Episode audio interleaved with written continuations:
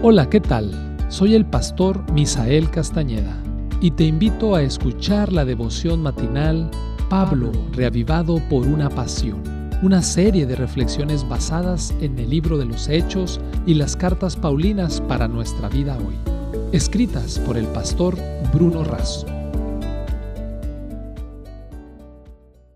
Hola, ¿qué tal? El título del matinal del día de hoy dice El equipo de Pablo.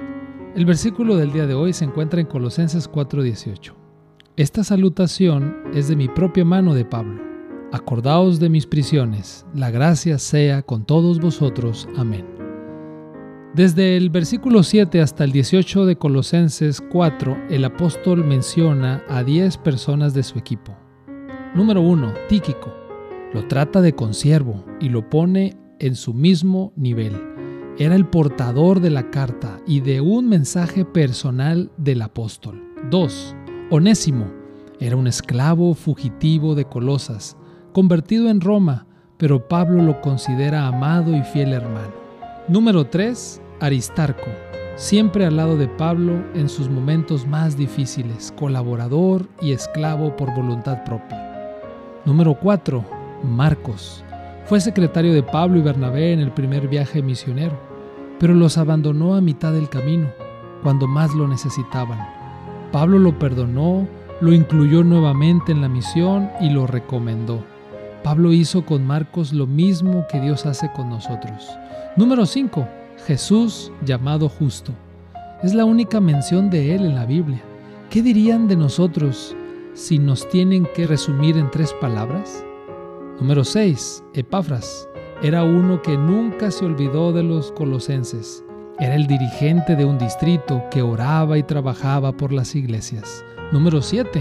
Lucas. Era el médico amado, el autor del Evangelio que lleva su nombre y del libro de Hechos. Había dejado su carrera lucrativa para asistir, consolar, cuidar y fortalecer a Pablo con el fin de que pudiera cumplir la misión. 8. Demas era un hermano que no permaneció fiel, abandonó al apóstol y al Señor por amar al mundo. 9.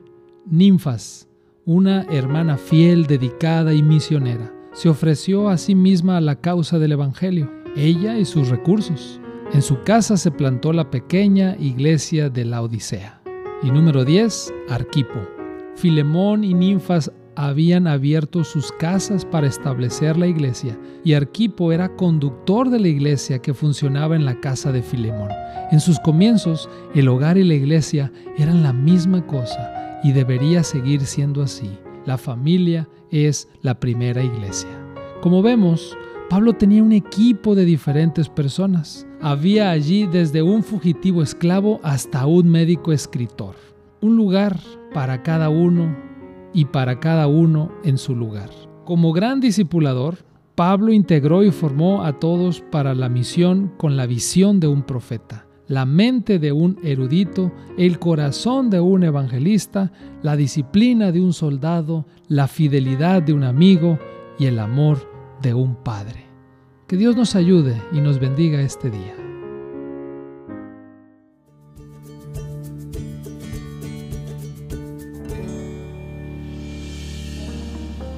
Esta fue una producción de la Iglesia Universitaria de Montemorelos en México.